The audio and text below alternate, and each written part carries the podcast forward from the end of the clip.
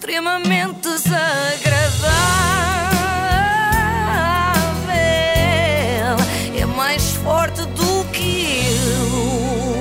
E é com o apoio de iServices também. Pois é, pois é, muito obrigada por isso. E antes de mais, olha, vou Não já... deixei esperar, viste? Sim, sim, não me mataste aqui nem suspense Dos como a. Ana Galvão, exatamente. Antes disso, falar do elefante na sala. Para quem vai estar a ver este, esta rubrica em vídeo, eh, é o meu nariz, é verdade. Tenho um escaldão no Ah, nariz, eu já é ridículo. reparado, mas não disse nada Obrigada. porque eu sou querida, Foste não é? querida, não é? Aquelas pessoas que falam de coisas que tu já sabes que tens, tipo uma barbulha na testa, um Exato. escaldão no nariz. Aconteceu, foi ridículo, peço desculpa por isso.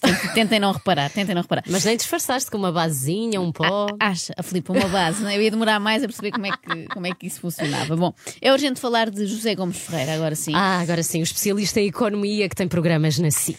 Também, mas aparentemente agora é especialista em História e em Astrofísica. Sabes Hum. que as pessoas aproveitaram a quarentena para aprender coisas novas, desta coisa da pandemia, não é? Tipo fazer pão, Pão investigar. Hum. o sistema solar. Não acreditem na cor vermelha ou castanha de Marte. Não acreditem.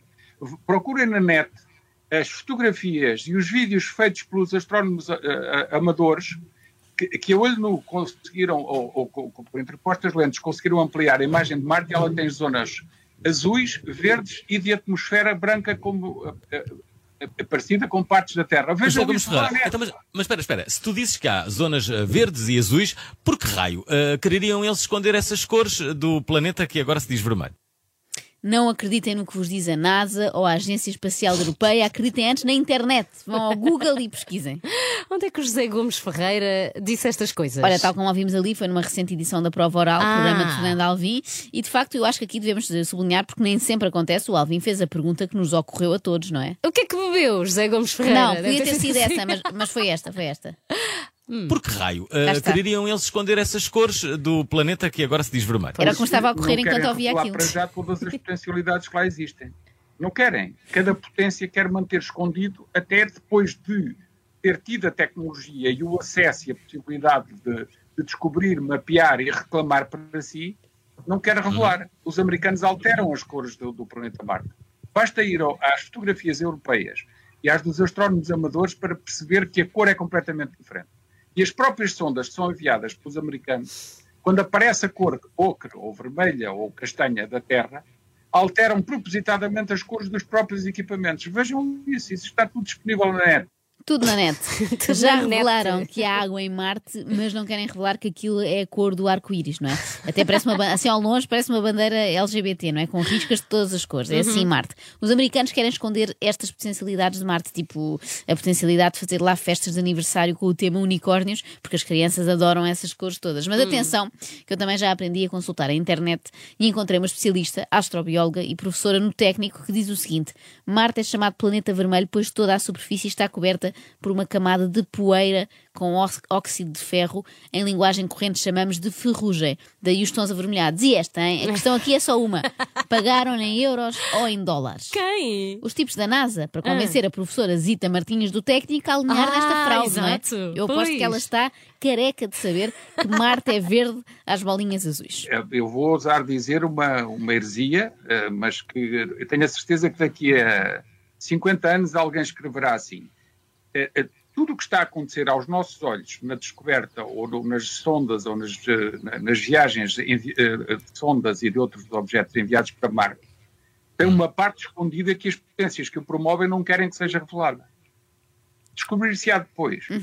O tempo dará razão a José Gomes Ferreira. Ou então não. Também não vamos estar cá para ver. Portanto, não Pois, interessa. exato. José Gomes Ferreira está a um passo de afirmar que o homem nunca foi à Lua. Está a um pequeno passo Ah, para ele sim. e a um grande passo para a humanidade. Ainda não chegou tão longe, mas já jura a pé juntos que um homem nunca descobriu o Brasil. Disseste um, um homem? Sim, um homem específico, Pedro Álvares Cabral, não descobriu o Brasil, garante Ah. José Gomes Ferreira. Pois é. Quando na nossa história nos é dito que eh, Pedro Álvares Cabral descobriu o Brasil, isto é mentira. E desculpem os historiadores que estão a ouvir, porque isto não é uma provocação gratuita. É mentira. Ele não descobriu. Eu vou dizer porquê. É matematicamente, geograficamente, cartograficamente e em termos de ciência náutica impossível alguém ter saído de Lisboa com uma armada daquelas e ter feito a rota perfeita para chegar à zona do Equador, encostar à esquerda, portanto, estibor, usando a, a linguagem náutica, e eh, bordejar a costa do Brasil, dizer, mandar uma nau para trás que já ia preparada, Ai, Bem, meu Deus! duas curiosidades. Há mais, mas vamos ficar com duas. Primeiro, José Gomes Ferreira acha que uma expedição ao Brasil é como uma ida à Sevilha para uma despedida de solteiro, não é? Os carros saem todos de cá, assim em caravana.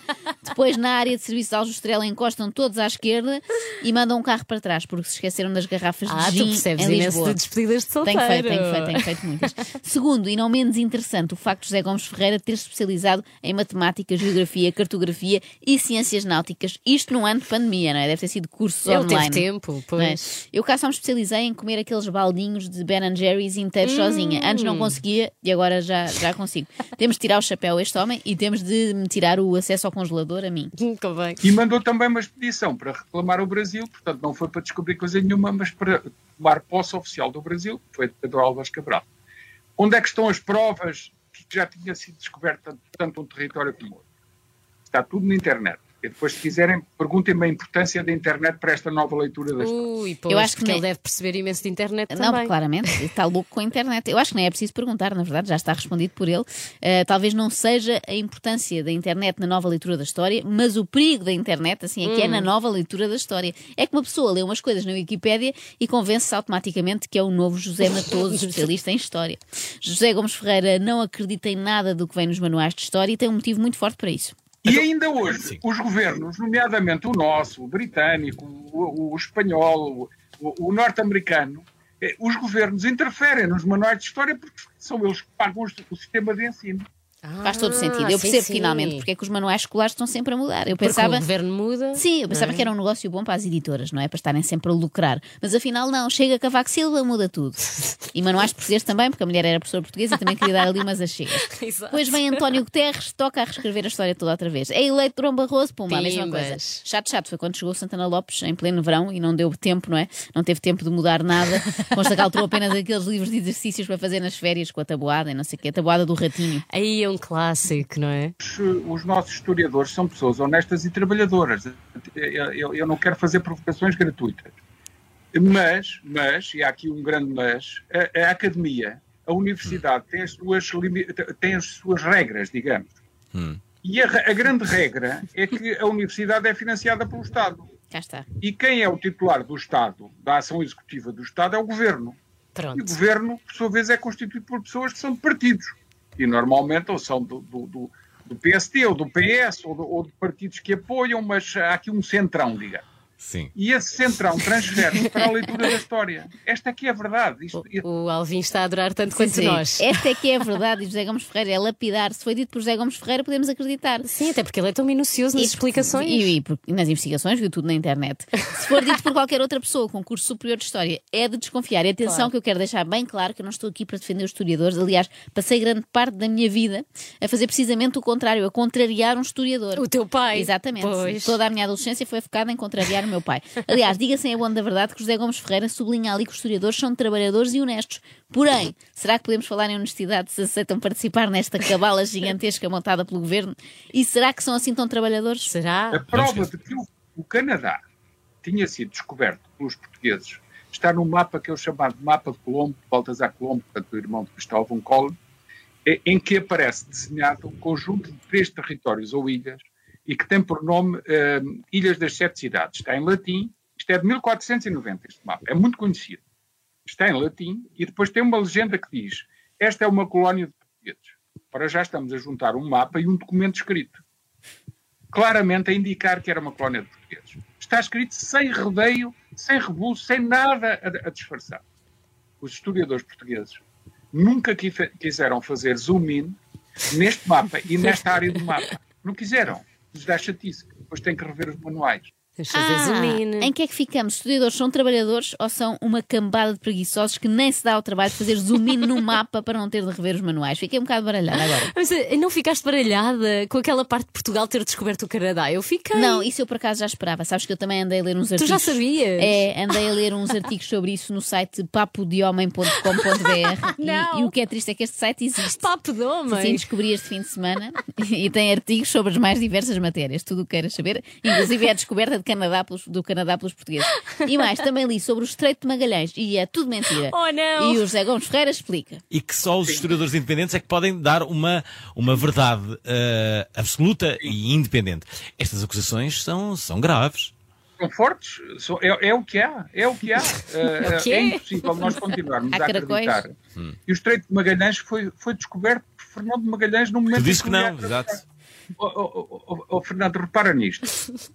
A missão foi das mais arriscadas do século XVI, portanto, da história dos descobrimentos europeus no mundo. Foi das mais arriscadas. Custou caríssimo.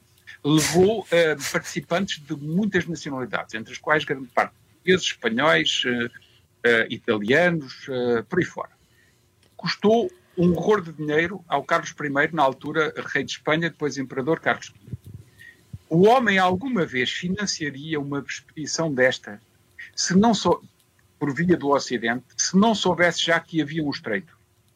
Olha, Alguém me pode responder esta pergunta em termos de economia? cá está. Responde. O José Gomes Ferreira, economista, voltou. Agora fiquei um bocadinho aliviada, não é? Voltou a falar de matérias de dinheiro. Que ele percebe. Sim, ao mesmo tempo parecia que estava a analisar contratações futebolísticas, agora no defeso, não é? Então alguém ia gastar esse dinheirão num jogador sem saber se ele vai render num esquema de 3-4-3. Aposto que mais dia menos dia José Gomes Ferreira também substitui Rui Santos no tempo extra, porque este homem sabe tudo sobre todos os assuntos. E não, e não gostavas de dar aulas de história? Ou reformular o, o currículo ensino na história? Na Mas mas, Mas não tem curso. tempo. Gostava, mas não tenho tempo, nem, nem me deixariam. A, a academia Ah. não me deixaria. Ah, imagino porquê. Sim, sim, não, mas repara que não pode dar aulas, não é porque não tem a mínima habilitação para isso, mas porque não tem tempo. É como eu. Eu também não posso fazer cirurgia ortopédica e traumatológica porque não tenho vagar. Tenho já muita coisa para fazer. Caso contrário, iam ver, se eu não me apresentava hoje à tarde mesmo na Cruz Vermelha, pronta. não. Era só desinfetar as mãos, não é? Agora temos álcool gel. Os ortopedistas Sim. querem dar a ideia que aquilo é muito complicado, mas na verdade não é. Que eu vi ontem umas imagens na Wikipédia que explicam tintim por tintim como operar um menisco. Ai, que medo. Vais ver. extremamente desagradável. Quem me manda ser assim? Com o apoio de iServices, reparação na hora do seu smartphone, tablet e MacBook, saiba mais onde em iServices.pt.